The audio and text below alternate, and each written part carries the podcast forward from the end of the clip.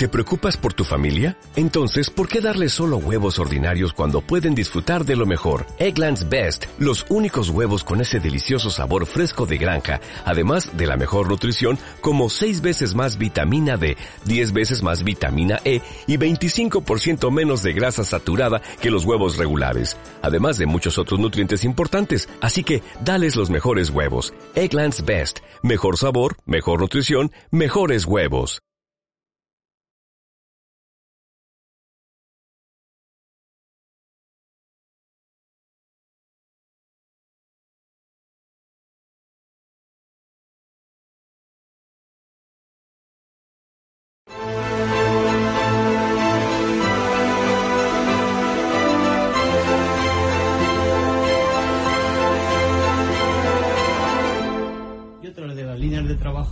Es también eh, eh, minimizar ese, ese, clima contrario a la gestión de crisis por parte del, gobierno.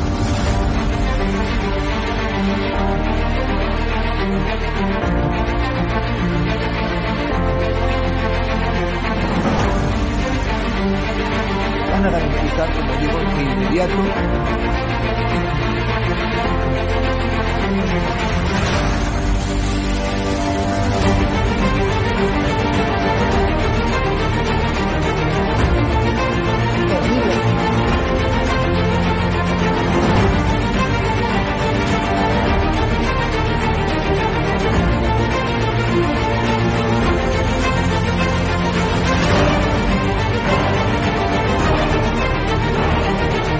se trata de limitar la libertad de expresión, pero sí se trata de limitar el que se puedan vehicular falsedades a través de los medios de comunicación que hoy son los periódicos, las radios, las televisiones y también las plataformas digitales.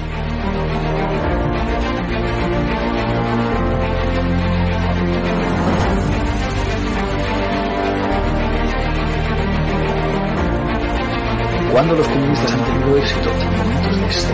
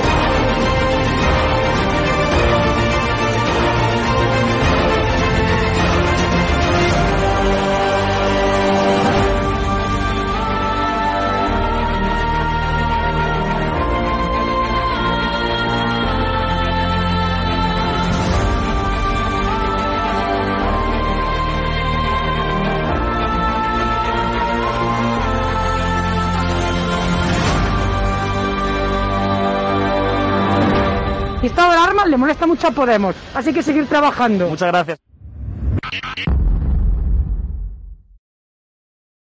Muy buenas noches, espectadores de Estado de Alarma. ¿Qué tal estáis? Yo estoy un poco indignado. Primero, este gobierno te dijo que las mascarillas no servían para nada. Luego te obliga a usarlas hasta cuando vas caminando tranquilamente por el parque, por un bosque en el cual no hay nadie. Te obliga a usarlas cuando estás a punto de entrar a un restaurante, pero en cambio puedes quitártela cuando te sientas con varios comensales. Curiosamente, el mismo gobierno que te obliga a usar esas mascarillas, y puedo dar fe de que hay personas próximas al PSOE, amiguetes, que se están forrando, intermediando con estas mascarillas, es decir, hay un negocio redondo detrás, les puedo decir que es una auténtica vergüenza que este gobierno se niegue a bajar en un producto de primera necesidad, que podríamos considerarlo, el IVA del 21% al 0% que dice Vox o al 4% que dice el Partido Popular. Dice que sí, claro, costaría a las arcas públicas 1.568 millones de euros. Y lo dice justo en unos días donde sabemos que el gobierno, la larga lista de asesores, somos el único gobierno de Europa y yo creo que del mundo que en este tiempo de recorte, en este tiempo de crisis, en este tiempo de vaca flacas, en este tiempo de pandemia, pues no se ha recortado el gasto en asesores, sino que lo ha disparado y en teoría van a subirse el sueldo si se aprueban estos presupuestos, que empieza el debate mañana, un 0,9%, que nos va a costar curiosamente 1.500 millones de euros esa subida en asesores para Iván Redondo, en fontaneros para Moncloa, en asesores para el presidente del gobierno, para la ministra de Igualdad Irene Montero, para el Coletas y compañía. Es decir, prefieren subirse el sueldo a bajarte el precio de la mascarilla que te obligan a usarla. Y muchos de vosotros estáis en paro, muchos de vosotros habéis tenido que cerrar vuestros negocios, como hemos visto negocios como el restaurante mítico de Sevilla, el barrio de la Alfalfa, que le mando un fuerte abrazo, el bar Manolo, pues muchos de vosotros ya no tenéis dinero ni para mascarilla, no tenéis ayudas. Muchos de los autónomos tampoco tenéis ayudas y tenéis que seguir pagando vuestra cuota. Es una auténtica vergüenza. Voy a relatar este, esta subida del gasto en asesores que supone ¿no? en sus presupuestos de país. La partida destinada a asesores de Moncloa pasa, atención, de 7,8 millones de euros a 16,5. El gasto en altos cargos de presidencia del gobierno aumenta un 75%. Los altos cargos de Moncloa pasan de 12 a 21 y los eventuales de 245 a 422. Son el gobierno de la historia con más ministros, con más asesores, con más cargos de confianza en un tiempo en el que España está en ruina, donde la gente no tiene prácticamente ni para comer y solo hay que ver las colas del hambre. Es una auténtica vergüenza. Y en vez de ellos abrocharse el cinturón, en vez de recortar en asesores, en muchos que se dedican a vigilar estos vídeos, a ser parte ya del Ministerio de la verdad, como ese director de comunicación de Pablo Iglesias, que va a ser uno de los autorizados para censurarnos con esos verificadores de Anita Pastor y compañía, que por mucho que Ferreras diga que está en contra del Ministerio de la Verdad, quien se va a forrar con ese Ministerio de la Verdad parece ser que va a ser Ana Pastor con neutral. Pues en vez de ellos abrocharse el cinturón, resulta que prefieren que pagues tú esa mascarilla con un IVA del 21%. No tenéis vergüenza, pero es que hemos recibido más mails de colaboradores de estado de alarma. O sea, un colaborador que nos dice Atención al BOE del 3 de noviembre. Concesiones directas de una subvención de cerca de 200.000 euros a la Federación de Mujeres Progresistas. Otra de 90.000 a la Asociación de Mujeres Progresistas Victoria Kent. Otra de 64.000 euros a la Asociación de Mujeres Juristas Temis. Otra de 53.000 euros a la Fundación Triángulo. Otra de 49.000 euros a la Unión Estatal de Jubilados y Pensionistas de UGT otra de 49.000 euros a la Federación Estatal de Pensionistas y Jubilados de Comisiones Obreras, otra de 48.000 euros a la Federación Estatal de Lesbianas, Gays, Trans y Bisexuales, otra de 43.211 euros a la Asociación de Mujeres Libres y Combativas, otra de 43.000 euros para la Coordinadora de Organizaciones de Mujeres para la Participación y la Igualdad, otra de 43.000 euros para la Plataforma Andaluza de Apoyo al Lobby Europeo de Mujeres, otra de 42.000 euros para la Asociación de Familias de Menores Trans. Y a cabo otra de 39.952 euros cuando tantos españoles en las colas del hambre para la Asociación Sociocultural de las Minorías Étnicas, atención, UNGA. Esto está en el BOE del 3 de noviembre de 2020. Es decir, cuando te dicen que no pueden rebajar ese IVA del 21%, porque tienen que recaudar más de 1.500 millones de euros, están regando a sus cortijos, a sus redes clientelares, están engordando la nómina de asesoras de Moncloa, porque lo que están haciendo es generar esas redes clientelares que también sabe el PSOE, como ha demostrado Andalucía, para que luego eh, tengan estómagos agradecidos y tengan capacidad de tener votantes porque viven directamente de esas ayudas directas. No tenéis vergüenza. No tenéis vergüenza, Pedro Sánchez, Iván Redondo y compañía. Estáis comprando votos cuando le estáis pidiendo a los españoles, cuando le estáis diciendo a los españoles que no podéis bajar el IVA de las mascarillas. ¿Por qué no bajáis el sueldo? ¿Por qué no despedís a un montón de asesores que lo único que hacen es mirar el techo de la Moncloa, estar pendiente de estos programas para censurarnos, para callarnos, para silenciarnos? ¿Por qué no reaccionamos los españoles ante estas tropelías? Voy a dar paso ya a la mesa de invitados porque hoy tenemos al youtuber David Santos. ¿Qué tal estás, David? Bien. Muy buenas, muy bien, encantado de estar aquí. Javier, ¿se me oye? ¿No se me oye? Gracias, David. Eh, saludo ya a Víctor Sánchez del Real, que supongo que mientras yo estaba mencionando la alineación de ayudas directas a colectivos feministas, trans, gays y hasta el colectivo Unga Unga, estarías tan indignado como yo, ¿no? No, no, más, porque te añado una más. En cooperación para el desarrollo, una, un, tema que se supone que es para ayudar a otros países al desarrollo, 700.000 euros para las fundaciones de los partidos políticos. 700.000 euros. Se lo dije el otro día en comisión y, por supuesto, no me han contestado todavía la razón y la explicación. Y así, de millón en milloncito en cada, en cada área y cada departamento, con lo cual la indignación, no solo eso, sino muchísima mayor. Doña Carmen Tomás, ¿qué tal estás? Muy buenas. Pues yo os voy a indignar más todavía, porque eso que estáis diciendo suma y son tacitas, pero no, es que el propio escribá, hoy ministro, hoy ministro, cuando estaba en la IREF, hizo un informe muy serio, porque hacen informes serios en la IREF, de que eh, había 15.000 millones, 15.000 millones en subvenciones que no se sabía bien si se, que se habían dado y, su, y si se había cumplido el objetivo para el que se había dado no se hacía ningún seguimiento, no se estaba haciendo ningún seguimiento de esos 15.000 millones. Es decir, que se puede decir, y más o menos lo vino a decir, que son 15.000 millones que se pueden quitar de un plumazo y más si uno tiene que afrontar una crisis sanitaria en la que le estás diciendo a la gente, cierra tu negocio, no eh, te doy ninguna ayuda porque o te la doy mal o no es la ayuda que necesitas, sino que lo que había que haber hecho era haber dado ayudas directas a las empresas para que salvaran sus empleos, ayudas a los autónomos, fuera cotizaciones si no tienes ingresos, en fin, toda la, ristra de medidas que ya sabemos que había que haber hecho y no han eh, tomado, pues mira, hay, solo tienen que mirar a Escriba y decir, oye, pásanos el informe. Oye, por cierto, yo hice un informe eh, en el que solo la subvención es 15.000, pero llegaba a 30.000 si veías el gasto, pues como se, como se podía ver un presupuesto, se debía de ver un presupuesto siempre, pero más cuando tienes una necesidad de fondos para eh, una crisis sanitaria y una crisis económica.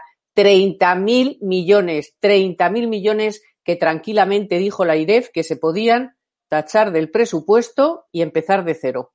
El gobierno está fiando su recuperación económica prácticamente, de las terminales mediáticas no paran de hablar de la vacuna de Pfizer, que es una gran noticia, pero ayer hablábamos con el economista liberal Daniel Lacalle y nos decía que, claro, que es una gran noticia, pero que no va a arreglar el desaguisado económico y la ruina económica que nos trae Sánchez, porque está disparando el gasto público y obviamente en tiempos de recorte ellos están aumentando la nómina de asesores, regando subvenciones que no están justificadas, porque ahora en estos tiempos lo que hay que apoyar es a las pymes, a los autónomos, a los que generan empleo. Y yo respeto muchísimo los derechos de los colectivos homosexuales, por supuesto, tengo muchísimos amigos a los que les mando un fuerte abrazo desde aquí, pero ahora yo creo que hay otras prioridades, ¿no? Y que ahora no es un momento de despilfarrar dinero ni en esa causa ni en otro tipo de asociaciones. O sea, me da igual que sean homosexuales como si son de la de otro tipo de iniciativas que si tuviésemos ahora la saca llena, las arcas llenas, pues entendería. Y obviamente siempre hay que fomentar la, o sea, las ayudas, asociaciones, pero yo lo que no quiero es que se crean eh, cortijos clientelares, redes clientelares, que es lo que persiguen, ¿no? Porque estas asociaciones al final vienen marcadas por un corte normalmente ideológico que tratan de imponer incluso a los propios homosexuales cómo tienen que pensar, cómo tienen que vestir o a qué partido votar. Y eso hay que acabarlo. Es decir, si hay subvenciones a asociaciones, tienen que ser apolíticas, tienen que ser transversales y lo mismo pasa con los sindicatos. Están llegando a sus sindicatos, a comisiones obreras y a UGT. Al sindicato de Solidaridad no le van a dar absolutamente nada. Con lo cual, ahora es momento de destinar las ayudas y el dinero público que hay a generar empleo, a sanidad, también a educación, que es fundamental, a test rápidos, pero no a despilfarrar en redes clientelares, que es lo que se está haciendo. Y el colectivo UNGA, con todo mi respeto, yo creo que puede esperar, ¿no? Vamos ya con Salvador Illa, porque ha dicho que la vacuna de Pfizer podría llegar eh, a finales de año a 10 millones de españoles. Vamos a ver el vídeo y lo comentamos con David Santos. Sí, efectivamente, serán vacunas que se distribuirán a través del Sistema Nacional de Salud y serán administradas conforme a los criterios que fijen los expertos. Hay hace meses un grupo de trabajo con las comunidades autónomas, con los expertos en vacunación de las comunidades autónomas y del Ministerio de Sanidad y también con sociedades científicas para fijar los parámetros de a quién tienen que ser administradas estas vacunas en primer lugar y también vamos a alinear estos criterios con el resto de socios europeos. David Santos y Kirby manda una ronda de cañas a su salud. Muchas gracias, Kirby. ¿Qué te parece eh, la vacuna de Pfizer? ¿Crees que va a arreglar el desaguisado o tú tampoco eres tan optimista? A ver, yo no soy optimista porque primeramente esto es un anuncio de una empresa que ha hecho y que ha dicho que tiene una vacuna con un 90% de efectividad, pero todavía no ha sido publicado en ninguna revista médica la efectividad de tal vacuna. También hay que tener muchos factores en cuenta de, cómo se va a distribuir esta vacuna y cuál va a ser la obligatoriedad eh, para, para, para, suministrarla, para que se la ponga la gente, si se va a obligar a la gente, cuál va a ser el colectivo al que se va a dedicar eh, la vacuna, si van a ser personas que son más contagiosas o personas que tienen más riesgo de, pues, de que se les empeore la enfermedad cuando se contagien, pero hay que tener en cuenta también eh, que esta vacuna tiene que estar a una temperatura de menos 90 grados. Entonces, ¿Cómo se van a distribuir esas vacunas? ¿Cómo se van a mover esas vacunas por, por España? Yo eh, sería más cauteloso, no lanzaría campanas al vuelo. Ya vimos a Pedro Sánchez y a varios miembros del gobierno que dijeron que y ya iban a haber vacunas para allá y ahora pues se nos están emplazando para, para final de año. Yo andaría con cuidado, andaría tranquilo y vería a ver cuál es la efectividad de esta vacuna y vamos a ver cómo se van a ir aplicando. Yo desde luego te digo que a mí no me van a obligar a ponerme esa vacuna y yo pues eh, estoy un poco reticente eh, de todas estas noticias y estas campanas al vuelo. Pero bueno, tenemos que ir esperando y si hay una luz al final del túnel, pues bienvenida sea porque yo más que nadie supongo que todos tenemos ganas de que termine esta situación y de que pasemos ya esta crisis de una vez por todas, pero que la situación económica va a venir mucho para largo, la crisis económica que vamos a tener. Esto no se va a arreglar de un día para otro con la vacuna.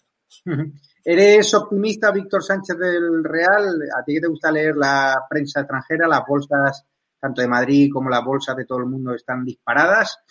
¿Hay que tomar la noticia con precaución, con cautela o, o hay que celebrarlo ya? No hay nada que celebrar porque todavía no tenemos más que un anuncio, una nota de prensa, unas declaraciones eh, de una parte, como bien decía, no se ha contrastado científicamente en ningún sitio y hay que ser muy serios. Aquí cualquier medicamento, cualquier, hasta alimento, tiene que pasar una serie de aprobaciones y especialmente una vacuna y especialmente en un tema tan sensible como este, tendrá que pasar por todos los procedimientos, por todos los controles y por todas las fases que tenga que pasar. Las prisas no son buenas y lo que no es bueno tampoco es los atajos. Y en cualquier caso, eh, si hay una vacuna para una enfermedad cualquiera, bienvenida sea, pero se tiene que aplicar con todas las normas que tenemos, porque si no, esto de las excepciones, curiosamente, siempre beneficia a algunos, como tú decías. En cualquier caso, eh, ¿A quién nos creemos? ¿Alilla que decía que no iba a haber ningún caso en España? ¿Alilla que ahora dice que nos tenemos que vacunar a todos? ¿A cuál creemos? Pues Alilla y al Pedro Sánchez que decían que ya para noviembre, diciembre, para final de año, dijo el propio Pedro Sánchez que tendría una vacuna. ¿Qué datos manejaba Pedro Sánchez cuando anunció hace ya bastantes semanas que para final de año tenía una vacuna. ¿Sabía él, como sabían algunos eh, eh, miembros del Partido Demócrata Americano, que venía este anuncio? No digo la vacuna, el anuncio. Todos sabemos, los que nos hemos dedicado a comunicación alguna vez, sabemos la importancia que tiene un anuncio en un momento determinado, en una fecha determinada, y cómo se eligen las fechas para estos anuncios. Y yo, sinceramente, no creo eh, y es fruto de la experiencia, no de la, de la mala, sino de que esta fecha se ha elegido muy específicamente y con factores y con eh, decisiones no necesariamente científicas, sino empresariales en primer lugar, no lo olvidemos, y en segundo lugar probablemente políticas. Resulta, Carmen Tomás, hoy hemos conocido que Pfizer rechazó también cualquier tipo de subvención, cualquier tipo de ayuda pública, de injerencia de cualquier tipo de, de gobierno, el, gobierno y sus terminales mediáticas no paran de hablar de la vacuna de Pfizer. ¿Crees que va a arreglar la ruina económica que nos han traído las medidas económicas de Sánchez esta vacuna o, ya vamos de perdidos al río? Bueno, de momento quien se ha forrado es el matrimonio turco propietario de Pfizer, eh, que efectivamente no ha presentado todavía ningún, ningún estudio sobre esa efectividad que dice que tiene y además faltan todavía muchísimas cosas por delante. No, no voy a corregir a mis compañeros en el sentido de que es verdad que el gobierno nos ha estado diciendo que para final de año, pero os tengo que recordar que lo último que dijo Sánchez, digo porque Sánchez seguro que no estaba ni en el ajo del anuncio de Pfizer, lo último que dijo fue que la vacuna estaría para cuando acabara en mayo el estado de alarma. Eso fue lo último que dijo. Luego ahora ya se han sumado al carro de eh, la de Pfizer, pero hay que recordar que con Pfizer no tenemos todavía ningún contrato. Y si Pfizer ha anunciado que va a tener 50 millones de unidades a final de año, o sea, España va a tener 10 millones de los 50 millones que son de una empresa norteamericana y alemana. ¿Os creéis eso? Yo no me lo creo. Pero bueno, en todo caso, aparte de sanitariamente, mucha prudencia y económicamente, aunque tuvieran 10 millones de vacunas en mayo, o sea, a mediados de antes olvidaros, en mi opinión, a mediados del año que viene, eh, primero, eso no es mm, ni es un tercio de la, ¿no? Una 25% de la población. Eh, los demás todavía estarán. Mira, eh, el, el, del Instituto Koch, que no es el Simón de España, es el del Instituto Koch, dijo que vamos a estar en esta situación por lo menos casi todo el año que viene. Así que yo de ella y de Simón no me fío. De este señor sí me fío. Y eh, la crisis económica no se va a arreglar porque venga en mayo, en junio, en julio una vacuna que va a ser para el 25% de la población como mucho. El resto estará los comercios cerrados, la hostelería cerrada. Vamos a ver cómo viene el turismo el año que viene, qué pasa en Semana Santa, porque claro, si, si la pandemia sigue, pues Semana Santa el turismo no funcionará, el verano que viene, porque mm, vamos a, alguien nos ha dicho que vamos a recuperar a los 83 millones de turistas. Nadie nos lo asegura.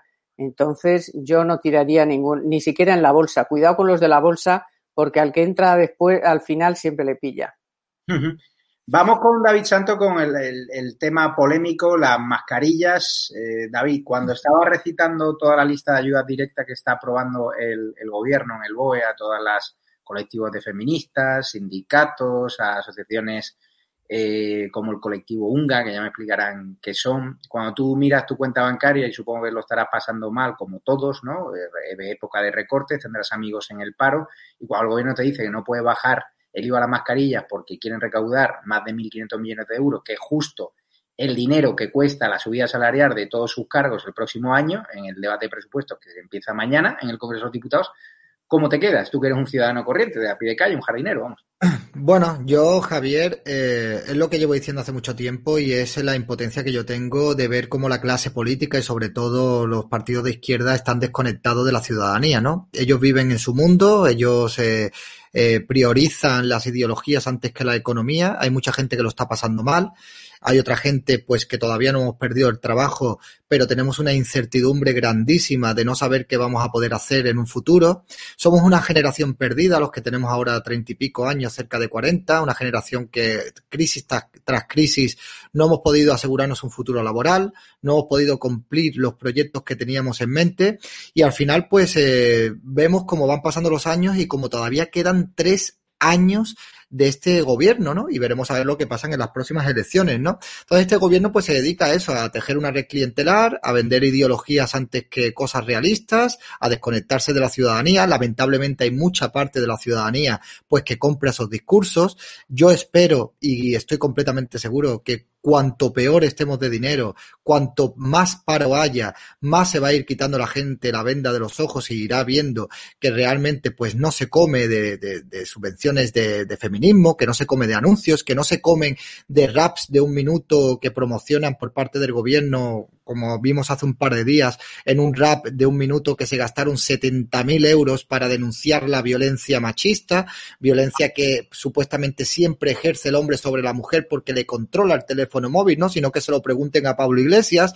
También se gastaron cerca de 70.000 euros en un rap de un minuto también a Sara Socas el día de, la hispanidad también para correos. Y al final, pues lo que tenemos es eh, una clase política y a un gobierno totalmente desconectado de la ciudadanía y que lo va a pagar muy caro electoralmente y que lo va a pagar muy caro también socialmente, ¿no? Es bastante indignante y bastante asqueroso y la gente que no se confunda cuando criticamos estas subvenciones, porque estas subvenciones no ayudan a ningún tipo de colectivo, no ayudan al colectivo gay, porque ese dinero no va para ninguna persona que no sea heterosexual, no ayudan eh, a ninguna mujer que sea maltratada, porque ya hemos visto que gran parte de las ayudas que hay de millones y millones de euros llegan muy poco para las mujeres que son maltratadas realmente y lo único que sirven estas ayudas es para seguir regando a enchufados que los hay por doquier, por todos lados y es lo único para lo que sirven esas ayudas. Y el pueblo se acabará cansando y al pueblo se le acabará cayendo la venda de los ojos y si no, al tiempo, Javier.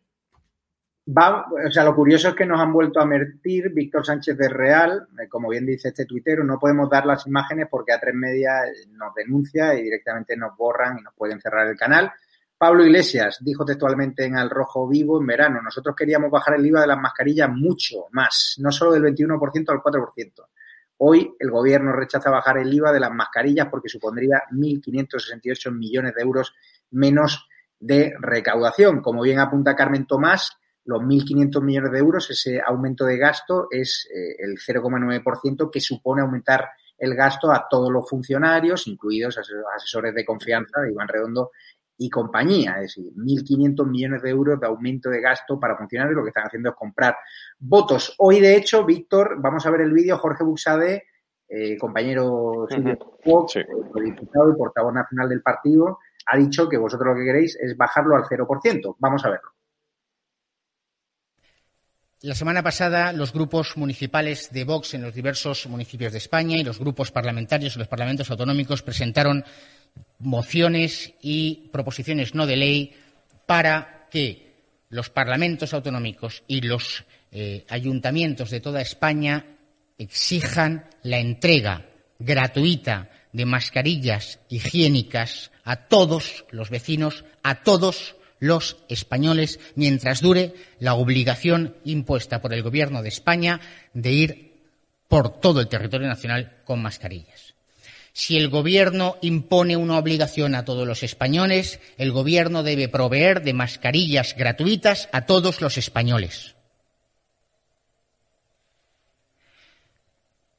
Y luego ya, cuando la obligación de llevar mascarilla pues deje de ser y sea una mera recomendación, por supuesto, pediremos y exigiremos y queremos que se baje el impuesto sobre el valor añadido al 4, al, 1, al 2 o a la cantidad que se considere adecuada. Pero ahora mismo nosotros no nos vamos a aceptar una mera reducción del IVA o que se pueda facilitar mascarillas solo a determinadas personas, a los más vulnerables o a los más necesitados. Por supuesto que a ellos, pero ahora mismo a todos los españoles. Víctor Sánchez Real. O sea, lo que proponéis es mascarilla gratuita y luego un tipo reducido de IVA, ¿no? Entiendo. Sí, el, orden, si quieres, históricamente lo que hicimos es, en el momento en que empezó y se empezó a recomendar el uso de mascarillas, lo que dijimos es que tenía que reducirse, tenía que asegurarse su suministro, ¿te acuerdas? Cuando no había suministro y lo que dijimos en primavera era que se, que se reduzca el IVA, que se elimine el IVA mientras sea recomendado. Cuando pasa a ser obligatorio y es algo que te está imponiendo el Estado, te lo tiene que suministrar el Estado. Repito, esto no tiene que ver con un pensamiento liberal. Cuando está el Titanic hundiéndose, eh, coges eh, las botellas de champán para tapar el agujero. No tiene nada que ver una cosa con otra. Estamos en una situación excepcional y en esa situación excepcional hay que poner los recursos ante lo que es prioritario, que es eh, los españoles, las personas, los ciudadanos. Mira, yo como, como, diputado por Badajoz lo vivo esto con una, con una, con una sensación eh, de ridículo, ¿no? Porque, porque para algo somos frontera con Portugal y desde abril ya Portugal redujo eh, radicalmente el IVA. Gente de toda la provincia de Badajoz, te puedo poner con miles de personas que cogen, cruzan y compran las mascarillas más baratas. ¿Por qué? Porque allí sí y aquí no. ¿Por qué? Porque están mirando, eh, están mirando el lado contrario del túnel. Carmen sabe mucho más de esto. Nosotros desde el primer momento lo que propusimos en esta crisis sanitaria y económica, y anunciamos muy pronto que esto iba a ser una crisis eh, económica, era que lo que había que volcar es que eh, el dinero estuviera en el bolsillo de los españoles. ¿Para qué? Para generar el gasto, para evitar que hubiera eh, gasto adicional en organizar las transferencias. ¿Te acuerdas que recomendamos? No, propusimos que se pagara directamente los sueldos de aquellos que no podían trabajar directamente por el Estado. Nos hubiéramos ahorrado tener que andar haciendo todas las solicitudes, todo el papeleo, todo el proceso. Lo mismo hacemos con esto. Entregue usted, el, deje que el dinero resida, como siempre, como siempre hemos dicho, donde mejor está el dinero es en el bolsillo del español. Hagamos que no que tenga que adelantarlo, pagarlo y ya nos llegará al Estado, sino que directamente caiga, caiga y pase a través de la economía real, pase a través de la economía del gasto y entonces sí llegue a base de impuestos eh, indirectos y puede que acabe incluso el Estado eh, recaudando más. Pero mm, en estos momentos lo que no puede ser es que alguien esté mirando la recaudación lo que alguien tiene que estar mirando es las soluciones. Y una de las soluciones es conseguir proveer a los españoles de aquello que ellos mismos nos están diciendo que es exigencia. Cuando no había, nosotros pedimos que se bajara el IVA. No lo bajaron. Portugal lo bajó. Frontera con un montón de provincias de España que son testigos de que se puede bajar el IVA y, este puede ser eh, un objeto no de primerísima necesidad, sino sencillamente algo de fondo mientras sea necesario o mientras digan que sea necesario, que como tú bien decías, probablemente habrá que revisar muchas de las circunstancias en las que se está exigiendo su utilización.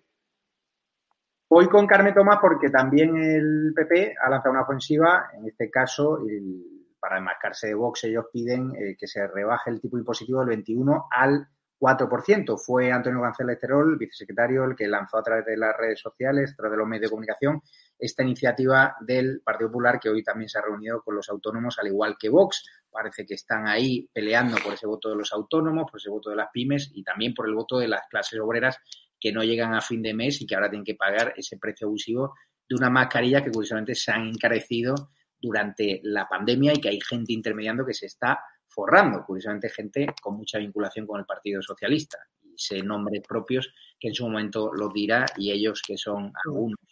No seguidores del programa, pero sí observadores, porque le da mucho miedo lo que contamos aquí, pues ahora supongo que estarán más intranquilos, pero contaremos sus nombres para que ustedes sepan quiénes son y para el juzguen públicamente. Vamos a escuchar a Terol lo que dijo y vamos con Carmen Tomás. El Partido Popular presentará esta semana mociones en todos los parlamentos regionales, diputaciones y ayuntamientos para exigir al Gobierno de España que baje el IVA de las mascarillas del 21 al 4%, algo a lo que se ha negado durante los últimos meses, aduciendo que había un reglamento de la Comisión Europea que lo impedía. Sin embargo, en el mes de abril la propia Comisión Europea hizo un informe por el cual decía que esto era falso y que no iba a sancionar a ningún país que bajase el IVA a las mascarillas.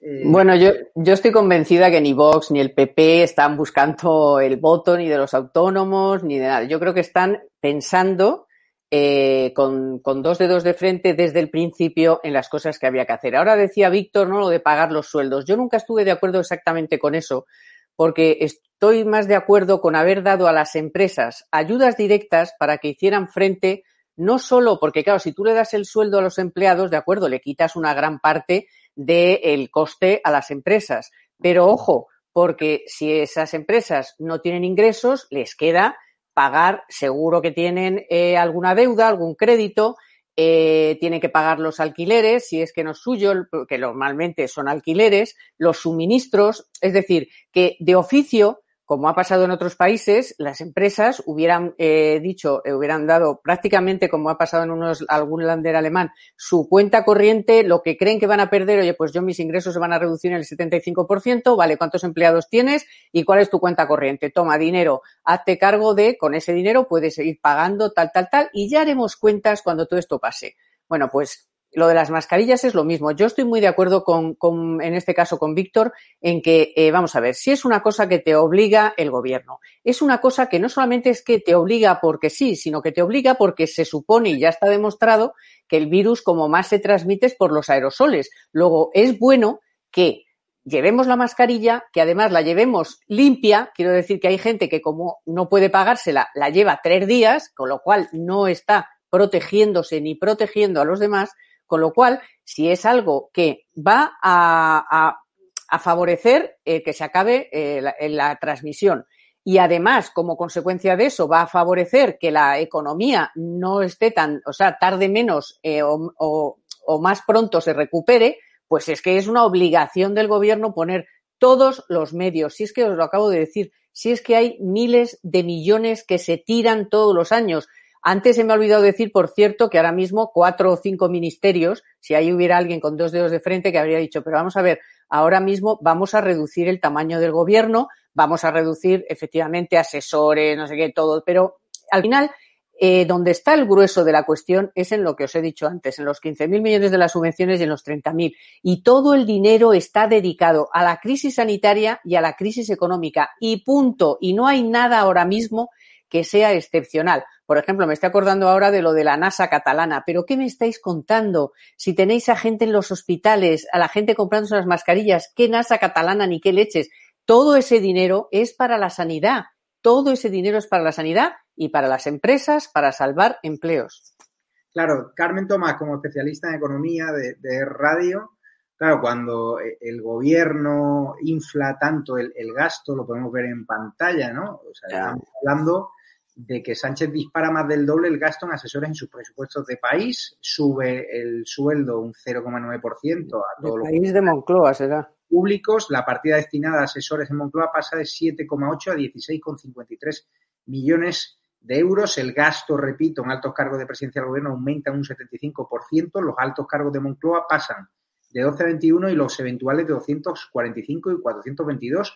Y esto se hace público los días que conocemos que el gobierno no quiere bajar el IVA de las mascarillas del 21%, cuando hay otros países donde están exentos de IVA y otros países que tienen un tipo impositivo mucho más bajo, como es Portugal, por ejemplo. Les paso a recordar, ¿no? En Portugal están al 6% las mascarillas, el IVA, en Francia Italia cero. en Alemania al 5% y en países como Italia, Bélgica o Países Bajos están en de impuestos. Esto la opinión pública yo creo que no lo puede llegar a entender. Es decir, ¿por qué el gobierno decide disparar el gasto en asesores y le dice a la opinión pública que no pueden bajar el IVA a las mascarillas porque tienen que recaudar más de 1.500 millones de euros, que curiosamente lo que nos va a costar a los españoles que el gobierno quiera primar más a los funcionarios ahora. Hombre, yo creo que tiene muy, muy mala, muy mal pase, muy mala, se, explica muy mal, se entiende muy mal, pero claro, es que este gobierno es el gobierno de la propaganda y entonces pues te están breando en todos los sitios, ¿no? Es que tenemos que pedir permiso, es que no sé qué, engañan a la gente continuamente. Yo estoy aquí con, eh, con nuestro amigo Víctor, no, bueno, sí que te quiero mucho, pero estoy más de acuerdo ahora con el otro compañero que ha dicho que al final no sabemos cuándo, pero todo esto acaba muy mal. Todo esto acaba muy mal. Cuando tú tienes a gente con estudios, a gente con hijos, a gente en las colas del hambre, a gente de todo tipo ya, a miles de personas que no les está ayudando nadie nada más que la Cruz Roja, sus vecinos, eh, las iglesias de la zona, eh, Cáritas, pues al final eso es una bomba de relojería que no sabemos lo que tardará en explotar, pero acordaros que Zapatero, que tuvo que hacer el mayor recorte de la historia económica de este país, fue al Congreso, nos metió ese rollo y cuánto duró en el, o sea, tuvo que convocar elecciones y tuvo que, afrontar un, el Partido Socialista una caída monumental. Entonces, ¿Son deseos? No lo sé, pero desde luego yo creo que eh, esto es una bomba, que, que, ellos la siguen circulando y le dan una patada para adelante y nos van vendiendo cosas y nos van enredando con cosas, pero al final, o sea, la gente no puede comer, la gente no tiene trabajo, las empresas cerradas, vas por las ciudades y ves cantidad de, de comercios y de locales que ya han echado el cierre. Todo eso yo creo que es, es una bomba de relojería que en algún momento les va a explotar en la cara, así. David Santos, vamos con David Santos.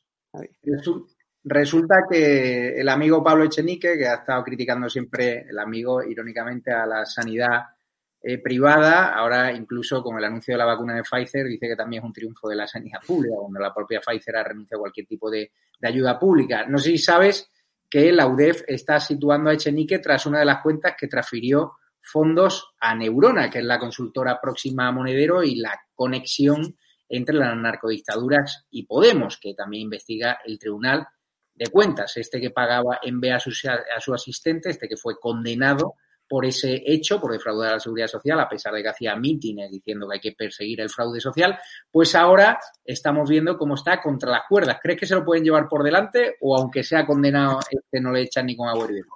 Mira, Javier, es que no lo van ni a condenar, es que no lo van ni a juzgar. O sea, es que la impunidad que tiene esta gente es absoluta y total. No paran de salir casos uno detrás de otro, uno detrás de otro, y no pasa absolutamente nada. Es que este señor ya tendría que haber dimitido después de que se condenara en firme había defraudado a la seguridad social, a esa seguridad social al que, a la que le debe la vida, ¿no? Porque, bueno, le debe la vida y le debe todos los buenos medios que tiene aquí para vivir.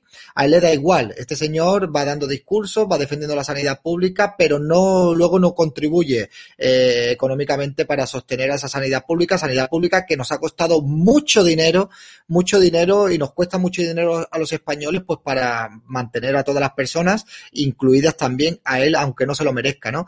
Y yo la verdad que cuando salen todas estas noticias ya ni me ilusiono, ni, ni tengo ningún tipo de esperanza de que la justicia vaya a actuar sobre esta gente. Ahora, sin embargo, cualquier tipo de rumor que afecte a Juan Carlos primero, a ese sí que le van a hacer programas de televisión, le van a hacer especiales, van a hacer horas y horas y horas de tertulia en los principales programas de televisión, pero esto de Chenique pues pasará, no quedará en nada absolutamente y es mejor que no os hagáis ilusiones. Esta gente son totalmente impunes y pueden hacer lo que les dé la real gana. Y me gustaría hacer eh, una connotación con lo del tema de las mascarillas, que me gustaría añadir que el tema de las mascarillas no es que se debería de eliminar el IVA sino es que deberían de suprimirlo totalmente. Es más, y a las personas que son jubiladas deberían de facilitar las mascarillas gratis. Porque los abuelos que cobran 650 euros de pensión al mes, que llevan toda la vida trabajando, estas mascarillas tienen una efectividad de cuatro horas. De cuatro horas y cada mascarilla vale 96 eh, céntimos. Entonces, al día pues se tienen que gastar mínimo dos mascarillas que son un euro con 92, que al mes son 57 euros con 60 que les cuestan nuestros mayores esas mascarillas, con lo que podrían hacer una compra semanal al menos para que pudieran comer. Y bueno, esto es lo que tenemos, Javier.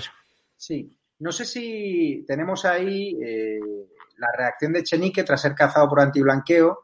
Si lo podemos ver en pantalla, es el pantallazo número 10. Es normal que sea apoderado de las cuentas de Podemos, Víctor Sánchez del Real.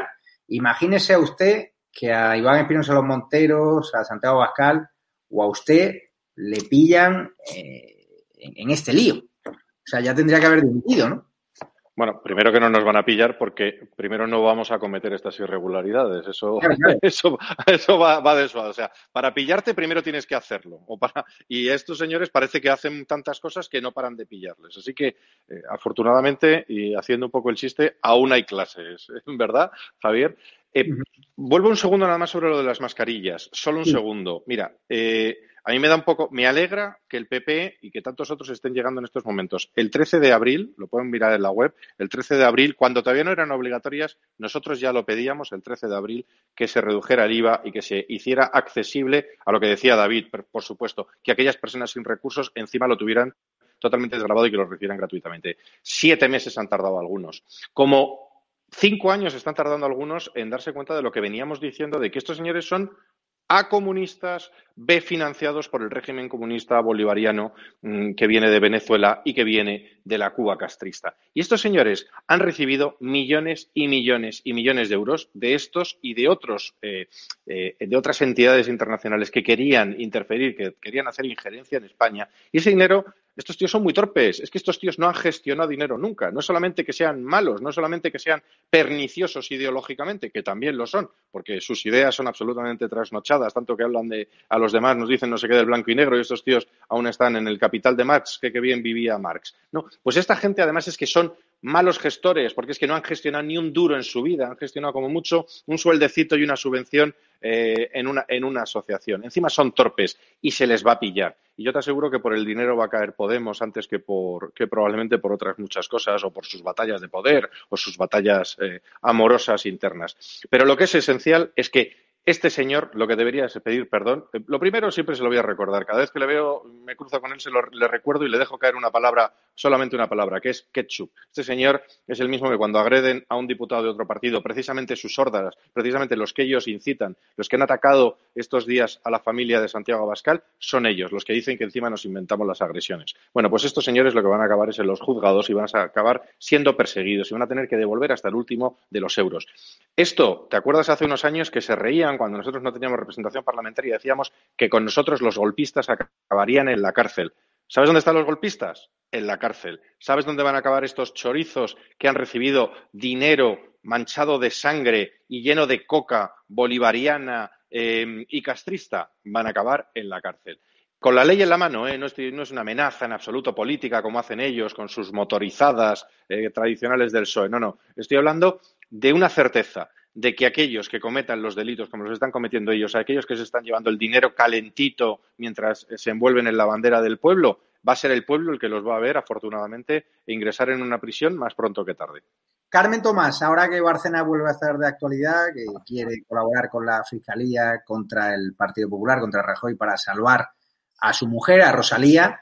Claro, los medios de comunicación no paran de hablar de ese asunto, pero apenas se habla que la exabogada de Podemos ha cantado la traviata ante el juez y ha dicho tajantemente que los contratos de Podemos con la consultora Neurona fueron simulados. Hay que recordar que había una investigación ¿no? por presunta caja B de Podemos que ellos llamaban la caja S, ¿no? decía Alberto Rodríguez, diputado canario, que hay que reírse. ¿Por qué eh, este asunto crees que va a llegar hasta el final teniendo la Fiscalía completamente el, control, la Fiscalía de Lola Delgado, viendo cómo están presionando a los jueces a los fiscales para que estos temas queden archivados? Bueno, pero muchos de esta gente son aforados, con lo cual, oye, pues ya luego el Supremo, ahí Dolores Delgado igual tiene menos, menos mano, ¿no? Eh, yo creo que es muy grave todo lo que está saliendo. Son declaraciones ante los juzgados, porque hay que decir que las, el, el exabogado y la exabogada han declarado todo esto ante un juez eh, incluso esta exabogada ha dicho que se lo venía eh, advirtiendo a Pablo Iglesias y que Pablo Iglesias estaba mirando para otro lado.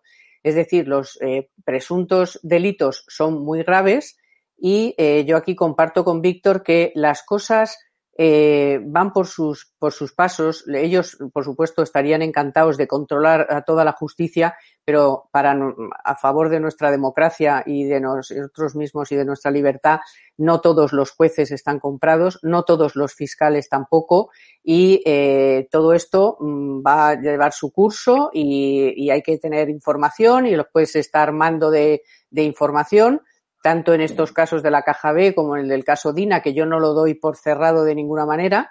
Eh, y al final, pues mira, mm, cuando las cosas se hacen mal, las cosas tienen, hay pruebas, eh, al final mm, ni Dolores Delgado ni el Susun Corda eh, van a parar esto y llevará su tiempo y tardará el tiempo que quieran. Mira, ahora cuentan que eh, Pablo Iglesias, por supuesto, ha acompañado al rey a Bolivia para, no por acompañar al rey ni nada que se le parezca, sino para hablar con el nuevo gobierno de Bolivia para que pare cualquier información.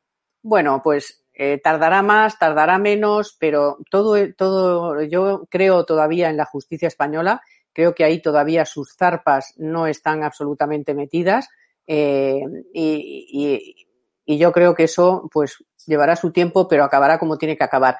Y le diré a Víctor que estos tíos no saben gestionar, pero su dinero lo han gestionado muy bien, ¿eh? Porque fíjate, Pablo Iglesias, en cinco años, un chalet de más de un millón, porque lo de 600.000 no se lo cree nadie, oye, más de un millón de euros, eh, varios pisos, varias no sé qué, o sea que su dinero sí lo saben gestionar bastante bien. Resulta David Santos todavía colea, como es obvio, nosotros no pararemos de recordarlo, por si Iván Redondo está viendo este programa en directo, ese Ministerio de la Verdad Inefable para controlar a los medios críticos como estado de alarma Curiosamente, los que más nos mintieron, los que siguen mintiéndonos, la fábrica de bulos de Moncloa, pues quiere controlar, quiere amordazar y quiere silenciar a los medios que estamos destapando sus mentiras. Estos días conocíamos, eh, David Santos, que el plan censor de Sánchez convierte al director de comunicación imputado de Iglesias en autoridad para vigilar a los medios. Nos referimos a Juanma del Olmo, director de comunicación y estrategia de la vicepresidencia de Pablo Iglesias e imputado, atención, en la causa que investiga la financiación de Podemos. Este no creo yo que lo hayan puesto ahí para investigar injerencias extranjeras, como dice Carmen Calvo, que no hay quien se lo crea. Este lo que quiere es echarnos a ti a mí de Twitter, que nos cierren el canal y supongo que estará ya poniendo a sus perros de presa de Podemos pues para estar denunciando y reportando masivamente estos vídeos, ¿no? Sí, bueno, lo que más me preocupa es que la Comisión Europea ha avalado esta ley que quieren sacar adelante. Dicen que, es correcto esto del de, de, tema de controlar las redes sociales y a mí me preocupa bastante y la gente debería de ser consciente que esto es muy preocupante porque una democracia no se puede entender cuando no existe la libertad de expresión. Y la libertad de expresión es también la libertad de informarse y la libertad incluso hasta de desinformarse si a uno le apetece, ¿no? Y esto es muy, es muy muy, preocupante que tú, pues durante tu niñez, durante tu pubertad, hasta que cumple la mayoría de edad, se supone que tú estás a cargo de tus padres, que tus padres son los que te controlan lo que puedes, lo que no puedes hacer, lo que puedes o lo que no puedes ver. Y cuando cumple la mayoría de edad, ahora estás supeditado al Estado que te digan y que se hagan ellos cargo de, de lo que es verdad y de lo que es mentira, de que sesguen toda la información y de que sea la única versión oficial, la única versión verdadera y que sea la única verdad que hay. Y esto a mucha gente de la población, a muchos de estos denominados progres, pues les gusta, no les hace gracia y aplauden estas medidas con las orejas. Pero vamos a ver cuando entren otro gobierno de otro sesgo ideológico, a ver si le va a hacer tanta gracia de que ese gobierno dicte lo que es o no verdad. Porque yo os voy a poner un ejemplo. Vamos a decir que mañana entra un gobierno que es terraplanista y que dicen, por ejemplo, pues que la Tierra es plana. Y esa sería pues la verdad absoluta y nadie podría diferir de eso. Nadie podría decir que no, que la Tierra es redonda. Entonces, automáticamente te censurarían. Yo al igual que tú, Javier, y muchos usuarios anónimos que nos están viendo, estamos sufriendo brutalmente la censura en Internet y en las distintas plataformas sociales. Yo hoy, por ejemplo, en Facebook eh, cumplía uno de los castigos de 30 días y la penalización no se me ha retirado. Pero es que también se ha conocido que Neutral, que es la empresa de Ana Pastor, una empresa verificadora independiente, sí, no tiene ningún sesgo ideológico, que controla Facebook y que controla Instagram, buscan a becarios, a estudiantes, para pagarles 300 euros al mes, 300 euros al mes por media jornada, para controlar el contenido de las redes sociales y para decir lo que se puede dejar o lo que no se puede dejar en redes sociales, ¿no? Es bastante preocupante lo que está sucediendo. Ahora hemos visto también como el vídeo de los terroristas, esto de las ramblas, está eh, pululando por ahí por internet, un vídeo donde literalmente dicen que van a atentar para defender su religión. Si ahora yo hago un vídeo o cualquier persona hace un comentario metiéndose con estos terroristas o supuestos terroristas hasta que estén condenados, puede ser incitación al odio y lo van a borrar también de las redes sociales, ¿no? Así que no sé hacia dónde vamos, la verdad. Yo estoy bastante preocupado con este tema, Javier, pero estaremos aquí hasta que podamos y hasta que el Ministerio de la Verdad no, nos deje. Pues quiero preguntarle también a Víctor Sánchez de Real, con el cual no he podido hablar del Ministerio de la Verdad. Sé que en Vox habéis puesto toda la carne en el asador, que estáis incluso con ganas de llevar este asunto a, Bruselas, que es una auténtica vergüenza. ¿Cómo nos defendemos la gente humilde como nosotros, que no tenemos contactos en las grandes empresas de redes sociales, que nos están censurando sistemáticamente y que ahora va a haber recursos públicos destinados a silenciarnos, a amordazarnos y que incluso me va a contar, eh, como contaba David Santos, con becarios de 300 euros para decidir qué es verdad y qué es mentira. Me parece gravísimo. Sí, no, no, y no solo eso, sino también y con una empresa pública como es la agencia EFE, con fondos públicos dedicándose a vigilar o con la Guardia Civil vigilando como confesaron y acaba siendo verdad. ¿no? Ah, vamos a ver, una cuestión sobre el tema de la implicación de la Unión Europea. En este caso, bueno, pues eh, el señor Donald Tusk, el otro Tusk, el otro Donald, que es, yo lo digo, no es el bueno, sino es el presidente del Partido Popular Europeo, por cierto. Eh, no esperéis nada de, la Unión Europea. ¿eh? A, a mí, estos que dicen, no, nos va a salvar Europa. A ver, perded toda esperanza perder toda esperanza. Lo más que va a hacer eh, la Unión Europea o cualquier institución europea es quitarnos el dinero para que se lo quede Alemania o Francia. Dinero que, por cierto, hemos dado nosotros antes, ¿eh? que no nos están regalando dinero, estamos devolviendo dinero. Si el señor Tusk habla de que se alegra de que no prosperen determinados partidos políticos y los presidentes y los directores de comunicación del Parlamento Europeo el día de las elecciones europeas se alegra de que no suban determinados partidos como puede ser Vox o que bueno, eso, es lo que es Europa. O sea, Europa, no Europa, lo que es el, las instituciones europeas de las que no nos hemos dotado, sino que nos han eh, dotado casi por obligación. Entonces, esto del control, entonces, están otras cosas, ¿eh? en estos momentos están otras cosas, están otras batallas. ¿Y qué, tiene, qué puede hacer cada uno? Pues mira, lo primero que tenemos que hacer todos, porque todos hemos sido españolitos de a pie, algunos hasta hace un año, que es cuando, bueno, un año de, segunda vez de diputados, pero muchos de mis compañeros de los 52 hasta hace, hasta hace un año eran eso, de a pie, y yo era hasta hace un año y un poquito, ¿no? Un año y seis meses. Eh, es seguir dando la batalla. Lo que no podemos es callarnos.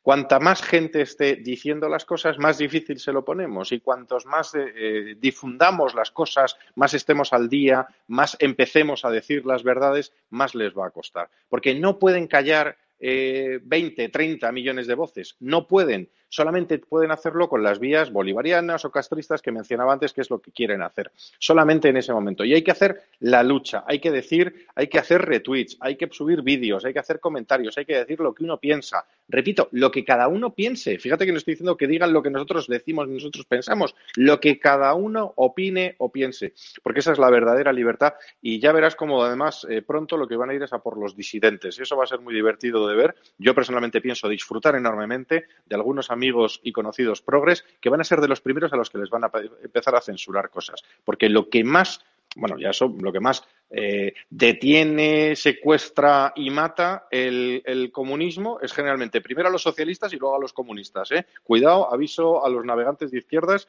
que tranquilos, que ya veréis cómo vosotros llega. Vendrán a por nosotros primero, pero lo que hay que hacer es dar la cara dar la batalla, estar ahí. Algunos llevamos un montón de años en redes antes incluso de estar en política más activa, dando la cara. Hay que ser muchos y cuantos más seamos, más difícil se lo ponemos, de verdad. Y, estaremos organizados para defendernos ante, ante la parte judicial en lo corresponda. Ya sabéis que no ha sido la primera vez que hemos levantado fondos para ayudar a alguien en caso de una circunstancia extraordinaria. Pero hay que ser insistentes. Ellos son insistentes, consistentes y tienen todos los recursos. Y sobre todo, aquí no están por ideología, que no se engañen, aquí están por dinero. ¿Por qué? ¿Por qué Neutral se mete en esto? Porque, porque es un eh, brazo armado, literalmente es el brazo digital armado de la sexta. Es el mismo interés económico que no solamente quieren imponernos sus ideas, sino además forrarse con ello. Eh, bueno, yo no sé, de verdad, el debate no es si son buenos o malos gestores, yo creo que son malos gestores, porque de verdad con lo que han ganado estos dos y con lo que se levantan estos dos, Carmen, tú y yo en estos años hubiéramos invertido incluso mejor, estoy absolutamente convencido, incluso habríamos tenido ahorros. Pero esta gente lo que quiere es forrarse. Estos son los eh, media pros y compañía que lo que quieren es además forrarse. Y sobre todo, quieren forrarse utilizando el dinero público para pegarnos, el dinero público para cerrarnos. Y ahí podéis estar seguros, mira, la semana pasada hemos estado ya encima eh, del tema de de, la agencia EFE. Estamos encima de Televisión Española y vamos a estar encima de las licencias de estas televisiones y vamos a estar encima, aunque digan que ahora que no se puede, impidan a los juzgados que no se puede publicar los datos del registro de Neutral, que por cierto han sido, y también eso se lo digo a Carmen, cuando te pones a analizar el tema como yo lo he analizado durante muchos meses el, asunto, no se puede ser más torpe. Cuando esto llegue y cuando esto se judicialice, va a ser muy divertido de ver cuando se demuestre todas las barbaridades que han hecho, porque encima son vagos, porque encima cogen y utilizan la misma sociedad para hacer el programa de televisión que utilizan para hacer la parte de presunta neutralidad o de presunta eh, gestión de, de la neutralidad de las redes. Y les vamos a pillar. Así que hay que dar la batalla, hay que ser valientes y hay que ser fuertes, pero sobre todo, igual que en aquel eh, fuimos a Roncesvalles y nos mataron los moros, ¿no? Porque siempre ganan los malos cuando son más que los buenos. He dicho moros, ahora me te van a cerrar el canal, pero lo que digo es, si somos más, ya verás cómo les cuesta más. En esa estrategia, Carmen Tomás, cambiando de tema del PP de distinguirse de Vox, se le ha ido un poco la olla al alcalde de Córdoba, a mí me parece escandalosa la campaña contra la violencia de género que han lanzado con marquesinas por toda Córdoba, donde decían en un titular, de mayor no quiero ser como mi papá. Imagínense que pusiese ese mensaje y me han escrito madres alertadas al revés, de mayor no quiero ser como mi mamá, la que hubiesen liado las campañas feministas. Pero qué manera de criminalizar. Por favor, quiero que lo veamos en imagen. Al realizador me gustaría poner la imagen para que lo vean todos los espectadores, esa campaña Carmen, ¿cómo te quedas? Tú que eres madre. Bueno, me he quedado a cuadros. Tiene un padre, o sea. Me he quedado a cuadros, de verdad. Y siempre pienso, digo, estas campañas. El PP Ciudadanos, o sea, supongo que ha sido la rama de Ciudadanos y el Ayuntamiento de Córdoba ha tenido que rectificar y va a retirar la campaña, pero es que me parece un error estratégico de libro. A priori siempre digo, con la cantidad de gente que habrá visto esta campaña, porque claro, esto no lo deciden uno o dos, esto lleva su tiempo, le traen la campaña, digo, de verdad, entre toda la gente que le haya visto, que no sé cuántos serán, pero da igual, o sea, nadie con dos dedos de frente ha dicho, pero ¿a dónde vais con esta campaña? O sea, precisamente eh, de mayor, la mayor parte de los, los, los, vamos, lo que queremos es parecernos a nuestros padres, porque son los que nos han educado, los que nos han enseñado a ser buena gente, a ser coherentes, a ser, por supuesto que habrá padres pues indeseables, como madres indeseables, pero de verdad, o sea, eh, es que no hay nada, hay, hay gente sin cerebro que circula por ahí y nadie que se atreva a decirle no tienes cerebro, esto no lo puedes, no lo puedes publicar. Eh, yo de todas maneras quisiera decir que si hay uno de los temas que más me preocupa es lo que habéis estado comentando antes, es muy, muy, muy preocupante. Esto es acabar con el, derecho a la información, porque aquí a veces los periodistas, es que los periodistas ya estáis saltando con vuestra historia. No, no, que esto es el derecho a la información que tienen todos los ciudadanos reconocido en la Constitución, por supuesto el derecho a la libertad de expresión, pero también el derecho a la información. Y yo lo que me sorprende es que el gobierno más fake de todos los fake que conozco, donde es un, es un bulo con patas, el Consejo de Ministros, es el que haga esto. O sea, porque imaginaros que cuando publicamos, ¿no? Que las mascarillas no eran necesarias, ¿quién está cometiendo el bulo? O sea, el bulo lo cometió el gobierno. Y después tenemos que decir, bueno, es que no había suficientes. O sea, eh, de verdad, mm, que el gobierno de la mentira eh, pretenda acabar con la mentira es, es, es una burla. Es una burla y hay que, yo con Víctor, hay que pelearlo. Esto hay que pelearlo todos los días, a todas horas, porque es de las cosas más preocupantes que puede, que atacan a la democracia y a la libertad. David Santos, ¿cómo te has quedado con esa campaña? Pues una más, una más eh, para criminalizar al hombre. El hombre, pues, hemos nacido con el pecado original de tener eh, pues eh, los genitales que tenemos entre las piernas y tenemos que pedir perdón porque todos los hombres somos muy malos, ¿no?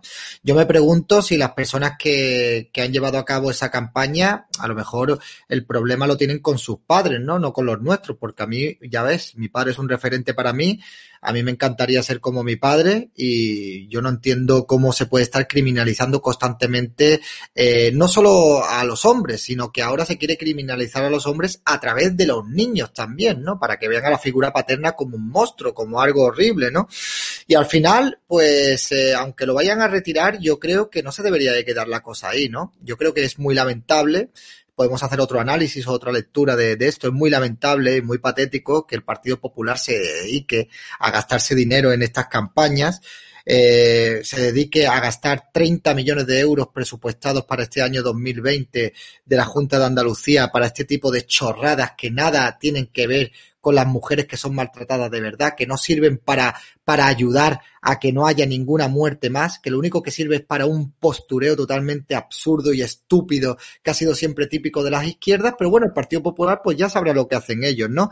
Y yo pues me sumo también a este, a este tipo de cosas que hacen las feministas y pido dimisiones como ciudadano, pido dimisiones ya que pues la Asociación de Enfermeras le han pedido la dimisión a Fernando Simón, no por la mala gestión que ha hecho durante toda la pandemia, sino por un chiste de una enfermera, pues aquí también vamos a tener que empezar nosotros a meter presión también a los políticos y que dimitan, que dimita el responsable de esta campaña o que se devuelva el dinero de, esta campaña o que, que, que se depuren responsabilidades, Javier, porque ya estamos hartos ya.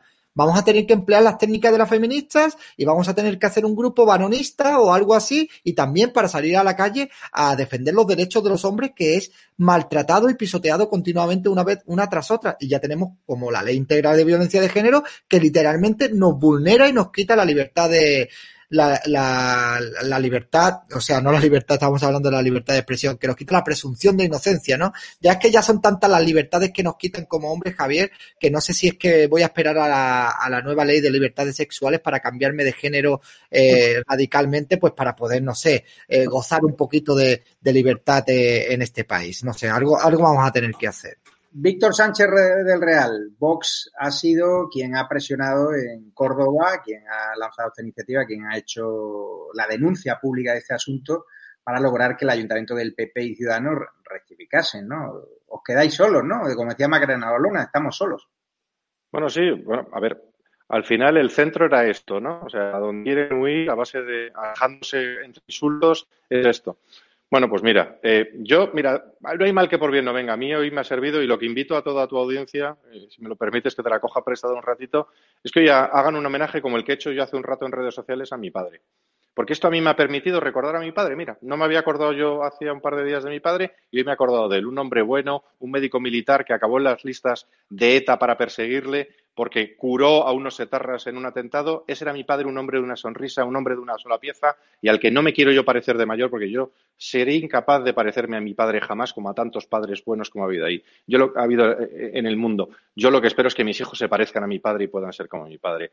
Eso es lo único bueno que ha tenido. En lo demás, comerse la agenda de género completa, comerse eh, la falsa mala conciencia que tienen el PP y Ciudadanos, ese partido que ya no sé ni dónde están, que se dedican a querer caerles bien a los que jamás les van a votar, a los que les odian y a los que les escupen. Mira, que sigan ahí, si quieren estar ahí, que sigan ahí y que, y que vayan adelante, pero por favor, sin dinero público sin dinero público. Porque lo peor que puede pasar es que eso es lo más importante que tocaba hoy en Córdoba, eso es lo más importante de todos los problemas que tienen los cordobeses y que tenemos los españoles, era eso hoy. Mira, hay que dejar una cosa muy clarita. Yo he tenido la fortuna, los que habláis bien, los que hablamos bien de nuestros padres hemos tenido la fortuna de tener un buen padre, una buena madre, unos buenos familiares. Hay gente que no. Y al que sea malo, sea un padre, una madre, un abuelo, un hijo, un maltratador, ese el mayor peso de la ley, independientemente de su sexo, de su género, de si es más viejo, más joven, más alto, más guapo, más gordo, más calvo o menos calvo. Eso es lo importante, que el que la hace la pague, ¿no? El que la haga, que la pague. Y los demás no tenemos por qué estar ni victimizados, que eso es malo para las víctimas, ni eh, el precrimen, ¿no? Estamos un poquito en 1984, el Ministerio de la Verdad, y ahora estamos también con el precrimen. Todos los hombres, por definición, eh, bueno, como decía también la otra concejala el otro día, eh, todos tenemos una pequeña obsesión por el tamaño del pene, y como tenemos una obsesión por el tamaño del pene, somos todos maltratadores, ya ni siquiera premaltratadores. Mira, esto del precrimen para las películas que les gusten a ellos. Pero aquí lo importante es que en este momento hay cosas mucho más importantes que hacer esa campaña. Entre otras cosas, podía el Ayuntamiento de Córdoba haber dedicado ese dinero a regalarle, a darle las mascarillas gratuitamente a las personas con menos ingresos de la ciudad de Córdoba. Eso es lo que podían haber hecho. O lo que podíamos haber hecho es habernos dedicado a pensar de verdad los españoles y dejarnos de esta progresía estúpida y de tratar de salir en el país dominical y dedicarnos más a solucionar los problemas de los españoles. Estamos ya fuera de tiempo muy rápidamente. Ha dimitido el director de delitos electorales de Estados Unidos tras la orden del fiscal general de investigar el supuesto fraude electoral que lleva denunciando Donald Trump de esos votos fantasmas, de estados donde han votado más gente que censados hay, es decir, que han votado según la campaña de Trump muertos, hay muchas irregularidades, lo están tapando incluso medios de comunicación, en teoría afines a Trump, como la Fox, están cortando directamente declaraciones del equipo de, de campaña de Trump en directo. Ahora el fiscal general, como bien dicho, he dicho, autoriza la investigación del fraude electoral que denuncia a Trump eh, ¿Biden tendría que estar tranquilo o, crees que puede haber un vuelco? ¿Crees que en unas semanas podemos ver a Trump eh, celebrando su, su victoria posteriori o no? Mira, todo el que conozca un poco el sistema electoral americano y haya vivido un poquito en Estados Unidos o haya, se haya acercado a ese, a ese sistema, eh, sabe una cosa que es bastante previsible. Ellos saben cuándo van a ser sus elecciones, el first Tuesday after the first Monday. no, eso lo saben perfectamente cuándo va a ser las elecciones. Y lo que está claro es que en enero habrá un presidente. Lo que no está claro todavía es quién va a ser, porque hasta que no se cuente el último de los votos, hasta que no se pase el último elemento judicial. Mira, yo me acuerdo perfectamente de, de, Al Gore. ¿Os acordáis del ahora famoso Al Gore por el eh, vamos a morir todos, el cambio, luego cambio, el, el, calentamiento global, luego cambio climático? ¿Os acordáis de Al Gore? Durante seis semanas, durante seis semanas, Al Gore defendió sus derechos legalmente ante la justicia, ante los tribunales americanos. Durante, eh, eh, ojo, que también le habían anunciado los medios. Aquí eh, no habrá presidente hasta que no se suba a las escaleras eh, y haga el juramento y su primer discurso, el que, el que salga elegido cuando se cuenten todos los votos y cuando quede todo legalmente eh, cerrado. Hasta ese momento, los que están nombrando presidentes, mira, había un tuit que yo también lo puse en su momento, el pantallazo, si lo buscan, el New York Times puso un tuit en el que ya se les, se les escapó, el que quien quien, el, el, who makes the call decían, el quien, el quien nombra presidente son los medios, no señores. Ahora mismo hay un presidente nombrado por los medios. Eh, dentro de unas semanas probablemente sabremos quién es el presidente eh, elegido por los norteamericanos. Y cada cosa a su tiempo, tranquilidad, sin histerias y que los procesos, como decía antes, para las vacunas, como digo, para los maltratadores y como digo, para cualquier proceso. Si ha habido una irregularidad, que se investigue. El que la haya hecho, sea del signo político que sea, que lo pague, que se restaure las cosas a su estado normal y el que tenga que ganar, que gane. Porque nosotros, yo creo que ni Trump ni nadie del equipo de Trump va a hacer una alerta antifascista. ¿Te acuerdas? Cuando perdieron, aquí sí sabemos, algunos cuando pierden lo que hacen es alertas antifascistas que siguen activas y que siguen haciendo que nos tiren piedras, que vayan a las casas, que vayan a los, a los, a los, a los negocios de las personas de Vox y se nos siga maltratando. Bueno, pues menos alertas antifascistas, más saber perder y hay que esperar. Cuando llegue el momento, pues Donald Trump se siguen contando votos en Arizona, se siguen contando, se va a tener que recontar entero en Georgia. Hay juicios eh, o, procesos judiciales abiertos en un montón de lugares de Estados Unidos. No dudo de que va a haber una solución, la solución será legal, no sé si justa, pero será la legal y la que tenga que ser, y un señor subirá las escaleras y dará un discurso. Y ese señor será el presidente de los Estados Unidos de Norteamérica. Eso es lo, lo único que podemos tener claro en estos momentos. Pues Víctor Sánchez del Real, muchísimas gracias. Vosotros que habéis denunciado la inmigración irregular, atentos a las imágenes exclusivas que estamos dando ya en portada, en estado del de cómo viajan inmigrantes irregulares a la península desde Canarias en avión, como el otro día también demostramos, Eh, el otro día dábamos una imagen donde incluso se veían las carpetitas del Ministerio de Seguridad Social de Escriba que dicen que necesitamos millones de inmigrantes para pagar nuestras pensiones. También hemos dado testimonio de que llegan a los aeropuertos en la península y los dejan libres. Y quiero despedir antes, no me cierres, a Víctor Sánchez de Real, a David Santos y a Carmen Tomás. Muchísimas gracias a los tres y ya pueden ver en estadoalarmatv.es, lo voy a poner también en el chat, estas imágenes de cómo viajan en avión estos inmigrantes irregulares desde Canarias a la península. Son imágenes del pasado domingo, según uno de nuestros colaboradores de Estado Alarma, que de forma desinteresada nos mantiene informado desde Canarias y nos pasa un montón de imágenes. Así, mientras tú no puedes ni siquiera coger un avión, mientras ni siquiera tienes un dinero, dinero para moverte por la península, ni en avión, ni siquiera en coche, ahora mismo están entrando inmigrantes irregulares todos los días, incluso a plena luz del día, durante la noche, y nos enteramos por algunas imágenes que captan eh, algunos colaboradores del Estado de Alarma y nos mandan, y porque al final las pateras que pillan la Guardia Civil eh, son las mínimas. Hay radares en Lanzarote, el radar anti-inmigración que está apagado, lo contábamos ya. Es decir, sabemos la inmigración regular que está entrando la península. Pues no del todo, porque hay muchas pateras que no son cazadas, que no son captadas, ¿no? Es como la droga que entra en España. Es decir, sabemos cuántos alijos de cocaína entran en España, sabemos los que pilla la Guardia Civil, pero no sabemos los que están entrando sin que se enteren. Con lo cual, tenemos nuevas imágenes exclusivas en la web de estadoalarmatv.es. Pongo ya directamente en el chat el enlace directo a esa noticia. Pueden entrar en la web estadoalarmatv.es y lo verán en portadas, imágenes exclusivas. Vean cómo los inmigrantes irregulares viajan desde la eh, desde Canarias hasta la península en avión. El otro día damos una imagen que, vamos, generó una ola de indignación de la izquierda radical contra mi persona me llamaban racista, me llamaban xenófobo, me llamaban de todo por contar la verdad. Fui yo a Canarias a desmontar la inmigración irregular sobre el terreno, a contar lo que había dentro de las pateras, a contar cuál es el perfil de inmigrante irregular que está llegando, que ya no es el inmigrante irregular que llegaba hace unos años a de Frío, sino que ya son chavales que llegan con móviles de última generación, con zapatillas Nike, con ropa de marca y que hay, perdonen, que se me ha caído el foco, y vienen también eh, empresarios ¿no? que se están forrando metiéndolos en sus hoteles. Con lo cual, vamos a ver esas imágenes. Ya tenéis en estadoalarmatv.es esas imágenes.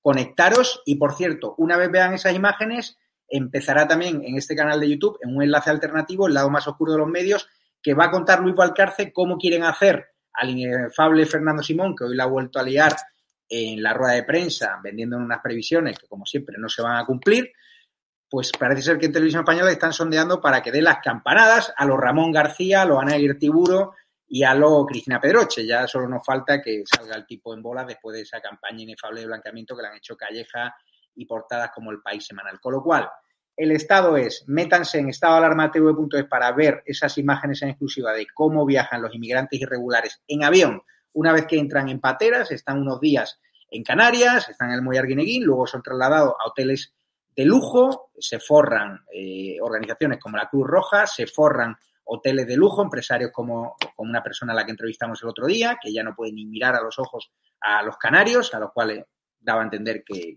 eran unos mentirosos y unos tontos, y eso no es verdad. Nosotros hemos demostrado que todo el escándalo de inmigración irregular, ya lo reconoce hasta el propio presidente de Canarias, es una realidad. Así que ya lo estoy poniendo en, en el chat, métanse ya en estadoalarmatv.es y vean en exclusiva las imágenes de esos inmigrantes irregulares entrando en ese avión para llegar desde Canarias, una vez que han entrado de forma ilegal, a la península y allí nos contaban testimonios que nadie les recibe y ya quedan completamente en libertad. ¿Les van a dar papeles? Es obvio que sí. El gobierno socialcomunista cuenta ganar las elecciones con sus votos y por eso están permitiendo que España se haya convertido en un auténtico coladero. Y esto no es cuestión de racismo, esto no es cuestión de xenofobia, esto es cuestión de legalidad. Que cumplan la ley, las fronteras están para respetarla y si yo quiero trabajar en Marruecos, tengo que ir con visa de trabajo, por lo cual nosotros tenemos que pedir lo mismo a los marroquíes. Y si hay menas que llegan aquí con, con ánimo de integrarse y no ponen ningún tipo de problema en una situación de desamparo, genial. Pero si hay muchos menas que están delinquiendo y asaltando a nuestras señoras mayores en los barrios, esos de vuelta para casa. Y si Marruecos se hace loco, que Marlaska cuando vaya a Marruecos lo exija porque ya sabemos que cuando va a Marruecos y cuando va a Argelia parece ser que no hablan demasiado de los menas. y si hablan de importantes subvenciones que están saliendo de sus impuestos. Así que ya se metan, eh, ya se pueden meter en estadoalarmatv.es para ver esas imágenes exclusivas. En el chat tienen enlace directo. Muchísimas gracias, por cierto, a los miembros de la comunidad YouTube, a los Patreons, a los que nos hacen donaciones a través de PayPal, de la cuenta bancaria que está en la descripción, a, quien compráis mascarillas como esta en estadoalarmatv.shop, es otra forma de ayudarnos. Yo ya me despido ya. Muchísimas gracias a todos y métanse ya en estadoalarmatv.es. Tienen enlace en el chat directo y después métanse en este canal de YouTube donde estará Luis Valcarce contando esa intención de Televisión Española y del gobierno socialcomunista de que Fernando Simón nos dé las campanas. Y por cierto, yo también me siento orgulloso de mi padre, un honesto profesor, y le mando un abrazo y censuro esa campaña lamentable que han organizado desde el Ayuntamiento de Córdoba, gobernado por el PP y Ciudadanos. Les honra que hayan rectificado, pero esa campaña jamás debería haberse producido, porque yo quiero que mis hijos de pequeño no solo quieran decir yo quiero ser como mamá, también quieran decir yo solo quiero, o sea, yo quiero ser también como mi papá. O sea, no hay que criminalizar al hombre y mucho menos a padres honestos, que hay muchísimos, que hay como muchísimas madres honestas y la violencia, como digo, no es cuestión de género, es cuestión de maldad y hay mujeres malas y hay hombres malos, pero no podemos criminalizar a los hombres y menos a los buenos padres de familia que están viendo este programa. Así que muchísimas gracias a todos y os queremos y métanse ya en la web de estadoalarmatv.es. Un abrazo.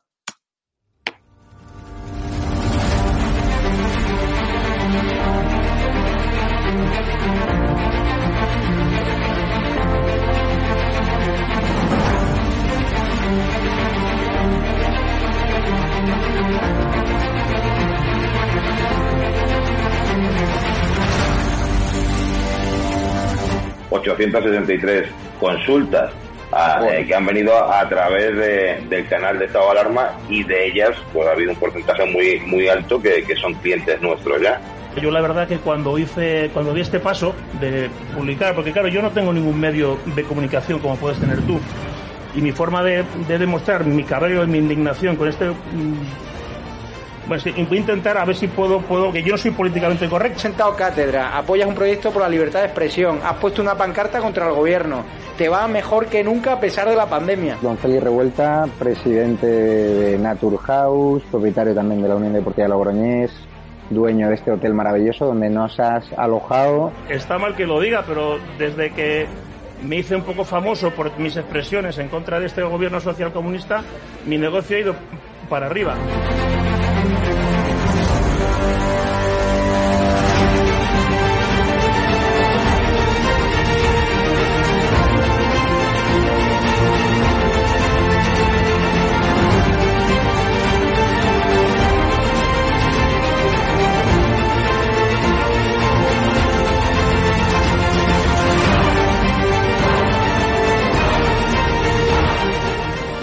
Necesitamos empresarios valientes como tú que quieran dar a conocer sus productos y que quieran, a su vez, defender la libertad con un proyecto como Estado de Alarma, el mejor lugar para anunciar tus productos o servicios. No hemos tenido ningún problema desde que estamos en estado de alarma, ni por estado de alarma, y ha sido totalmente beneficioso. Te lo agradezco de corazón porque hacen falta más empresarios como usted que apuesten por proyectos socialistas, por la libertad de expresión y por alojar por la libertad. a personas con independencia de su ideología. Es que aquí puede venir quien quiera. Apóyanos porque merecerá la pena y juntos llegaremos muy lejos.